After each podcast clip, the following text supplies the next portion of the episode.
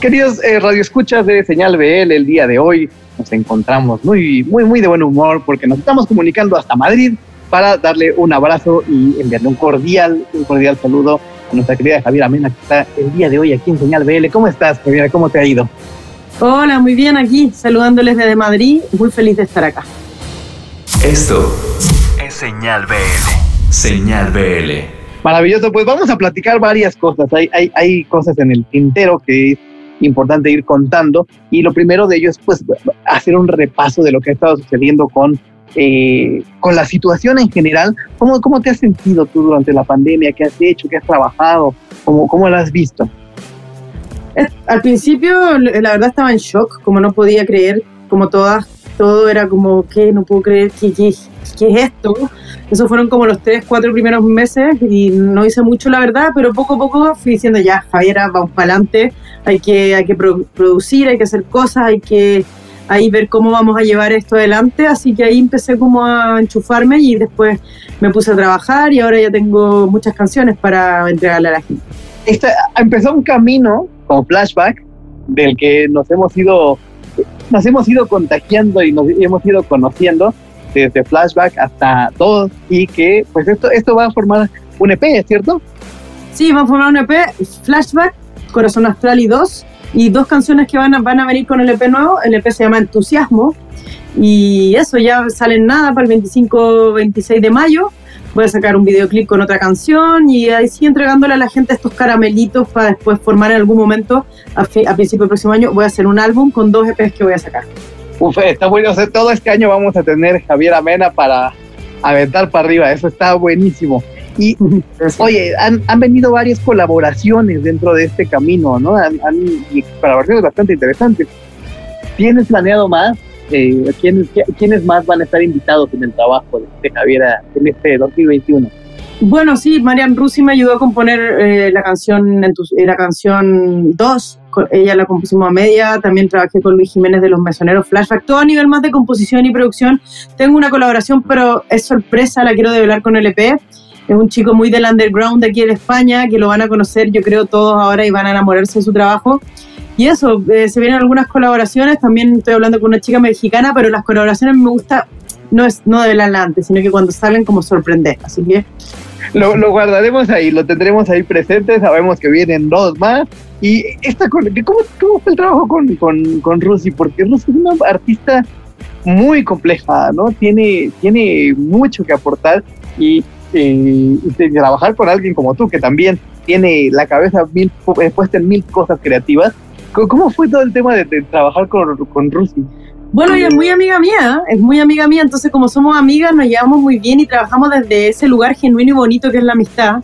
Tuvimos 14 horas haciendo el tema, pero lo, lo logramos. Nos compramos una botella de tequila y estuvimos todo el día ahí dándole, dándole con el piano, en la Roma, en su casa y decía, al principio no nos salía, no nos salía y dándole y yo que tenía muchas ganas de componer con ella y voy a seguir componiendo porque se dio una dupla buenísima. Nos encantaría también trabajar con otros artistas y seguir haciendo música porque el match que se hizo ahí fue maravilloso y ojalá también sacar una colaboración a, su voz, que se sienta su voz también, porque esta fue como compositora, pero quiero hacer cosas también con ella que las dos cantemos. Y, y dos es una cosa, es una pieza que está intensa, ¿no? Intensa, sí. Como, somos las dos, bien intensa. es una cosa que yo lo escuché y dije, wow, calma, ¿qué está pasando aquí, no? Sí, sí, sí, eh, Nos refleja mucho las dos, la verdad. ¿Sabes? Y además le pasó algo curioso a dos, siento yo, que, que tenía una, una línea, un, un trabajo eh, que, que ya, ya, venía construido, y cuando sale, en el momento en el que sale, fue como, como que encajó perfecto en lo que estamos, en lo que estamos viviendo, ¿no? Había, había esta situación de estar como un poco partidos, ¿no? Un poco sin entender qué nos estaba sucediendo.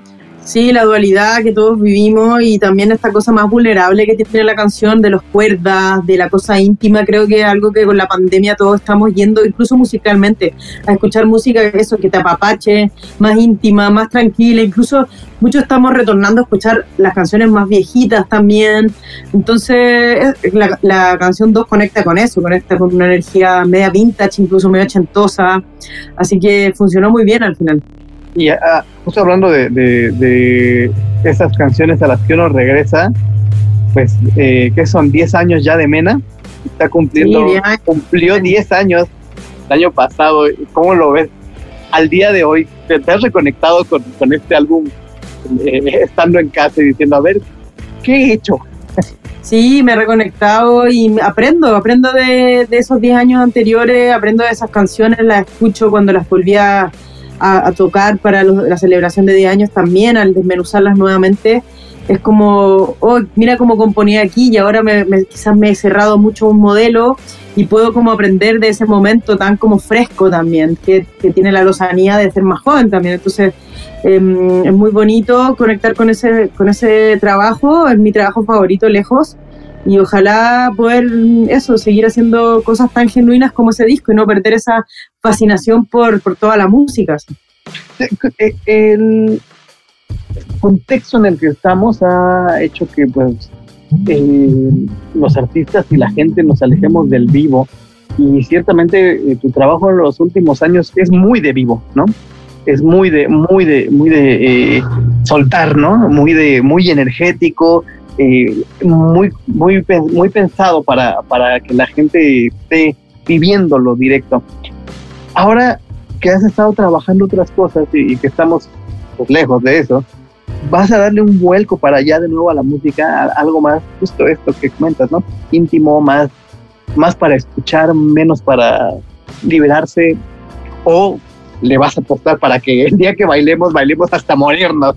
Ambas, yo creo. Algo que masca mucho el trabajo es que es un poco bipolar en el sentido de que tengo unas baladas como dos y tengo unas canciones como las que vienen ahora que son muy arriba. Entonces como un poco despojarse de todo y decir, bueno, puedo ser un artista de baladas y puedo ser un artista de música dance pero la música dance que hago siempre tiene esa cosa intimista en la letra, que tú puedes estar arriba bailando, pero igual siempre estás teniendo una reflexión íntima, que es como lo que me caracteriza también a mí y a bandas que a mí me fascinan, como los Pet Boys o la misma Madonna también, que hace reflexiones dentro de la música dance. Maravilloso, Sabiera. Oye, y ahora vas a tener eh, el lujo de estar en un festival súper eh, interesante que es eh, la versión, la segunda edición del, de la versión de, la, segunda edición virtual del Marvin, que eh, pues bueno, es toda una locura, ¿no? Porque son como ocho ciudades y con unas dinámicas que nunca jamás nos imaginamos que podrían pasar de transmitir desde un desde un escenario hacia un montón de países, hacia quién sabe cuántos rincones del mundo. ¿Cómo, cómo, cómo estás preparando el show para, para Marvin? Eh, bueno, lo vamos a hacer en la Sala Sol, que es una sala mítica de acá. Voy a hacer un show íntimo, como estamos en pandemia. No quise tampoco exponerme mucho, así que voy a ir con mi teclado a tocar canciones en formato piano, como fueron creadas. Voy a tocar obviamente dos, que es el single, y un par de cancioncitas más. Somos muchos artistas, así que es un show pequeñito, pero con mucho corazón. Y en esa sala tan bonita que es la Sala Sol, que ahí se gestó la movida madrileña en los 80, entonces tiene mucho, mucho, esa sala es muy, muy especial, así que es maravilloso poder hacer el Marvin desde salas solas. ¿Has estado, ya, ya, ya fuiste allá a ensayar, ya has estado eh, eh, trabajando en el, en el sol? Sí, bueno, y, he, ido, he ido de fiesta, he tocado, o sea, ya conozco la sala perfectamente, es maravillosa, está lleno de stickers, de firmas de banda, es una maravilla. ¿Tú estabas ahí? Es, es increíble, tengo un amigo que trabaja allá Ah, fue ingeniero de audio muchos años y sí, las historias son increíbles, ¿no? De, esta sala que supongo que debe tener una, pues hoy día debe entrar a esa sala que por la que han pasado tantas historias e interpretarlas de ahí sin público, es una cosa completamente... Con cámaras, claro, con cámaras supongo para el festival. Es loco y no es primera vez un concierto que hago en vivo, entonces como loco que se reemplaza el público por cámara, entonces yo, es, totalmente diferente, o sea, no tiene nada que ver, yo no, yo no podría comparar un, un show streaming con un show con público, son como hacer una obra de teatro versus eh, hacer un, un, el cine, ¿cachai? Que es algo mucho, es audiovisual al final, lo otro es como la energía del concierto en vivo, es otra cosa, así que es, algo como por el momento, es algo que me ha servido un montón los streamings, pero no, no, no tiene mucho que ver, la verdad. ¿Tú te has vuelto consumidora de streaming? ¿Has estado, has estado siguiendo como lo que hace otros artistas? Algunos sí, algunos vi de Charlie XX, el, bueno, el de Dualipe, obviamente, que eso ya era como un espectáculo. Y ya era brutal. Y sí, he visto algunos, tampoco veo muchos, pero he visto no mucho. No soy consumidor habitual, pero los importantes creo que los he visto, los que me competen a mí por la música que yo hago, sí. Es, es, como interesante ver eh, esta transformación de la música, porque hay quien dice que esto se va a quedar, ¿no? va, a ser un complemento del, del en vivo y entonces es, es eh, raro pensar que justo este, este tema de, del streaming por el momento, ¿no? desconectado del público, va a existir, pero luego va a existir pensar en las dos cosas al mismo tiempo y no sé qué tan preparados estamos como públicos y como creadores para afrontar ese, ese doble discurso. Hay que prepararse, yo creo, y a mí me ha servido mucho el streaming como para poder darme cuenta también de mis falencias en el en vivo, porque ahí lo ves tan claro que puedes como pulir mejor lo, lo, que estás presentando, porque antes, claro, uno va a tocar y bueno, y, pasó el concierto ahí, subieron algunos videos, pero verte en una pantalla, eso para mí ha sido un aprendizaje gigante y, y me lo llevo y, y va, va, va, como a, diferenciar un poco lo que voy a presentar ahora gracias a que he tenido los streaming. ¿Qué fue lo que encontraste? Que, dijiste, ay, esto no me gusta, que tengo que mejorarlo, o voy a cambiar esto, voy a introducir aquello no sé, pues yo juraba que estaba dándolo todo en el escenario y de repente me veían las cámaras y estaba como media energía y era como, wow, parece que hay que ser un poco más exagerado como para... Entonces, no sé, me he puesto quizás un poco más atlética para poder como darlo todo. Eh, también, no sé, como eh, toda la parte más instrumental, darme cuenta que quizás algunos bajos, como cosas más, más, más, técnicas, como que algunos bajos no estaban sonando tan fuerte. Cosas que he podido ver detalladamente que quizás como está ahí arriba del, del touring, no te da el tiempo. Entonces, al ver ya los streaming, es como, o, esta parte estaba muy larga, la podemos cortar más, menos, ¿cachai? Como todas esas cosas que, que uno al ver una y otra vez, ya al verte en una pantalla, es como, ya esto es evidente. Así. nos, nos, va, nos va a volver hiper perfeccionistas el streaming. Total, total, sí. Completamente, sí. No vamos a dejar de verlos y tal. Ay, ¿por qué no le puse ahí tal fondo tal cosa sucedió? Pues qué, qué gusto saber que, que, vas a estar ahí. Eh, del, del el cartel de Marvin ¿hay algo que a ti te emocione? Digo, evidentemente va a ser mucho más emocionante siempre compartir esos momentos con, en, un festival, esos momentos de encuentro con los artistas, ¿no? En los que, bueno, eh, eh, esas fiestas que se dan tras escenario, pero al, día de hoy, al, vivirlo de esta forma, ¿hay algo a ti que te emocione particularmente de, compartir escena con, con, quién o, a quién te gustaría ver eh, en, este, en, esta, en este transcurso? Bueno, a mí me gustan mucho eh, los planetas acá de España. Estoy escribiendo el festival. Bueno, el último vecino es un colega español que también buenísimo, confeti de odio. Em, y bueno, y obviamente los, no sabía, me estoy integrando recién que tocan los Jaivas, que es una banda chilena que les recomiendo mucho de los años 70, que mezclaron por primera vez como la música más andina con el rock. Y no sabía que están. ¡Ay, mira! Está Rebolleo también, un mexicano y un DJ buenísimo. Rebolleo, creo que lo que más me emociona es Rebolleo, Ahí está la recomendación para que vean a Javiera y también a Rebolleo, porque este, este cartel está de lujo, a mí me encantó. Ah, de lujo, sí.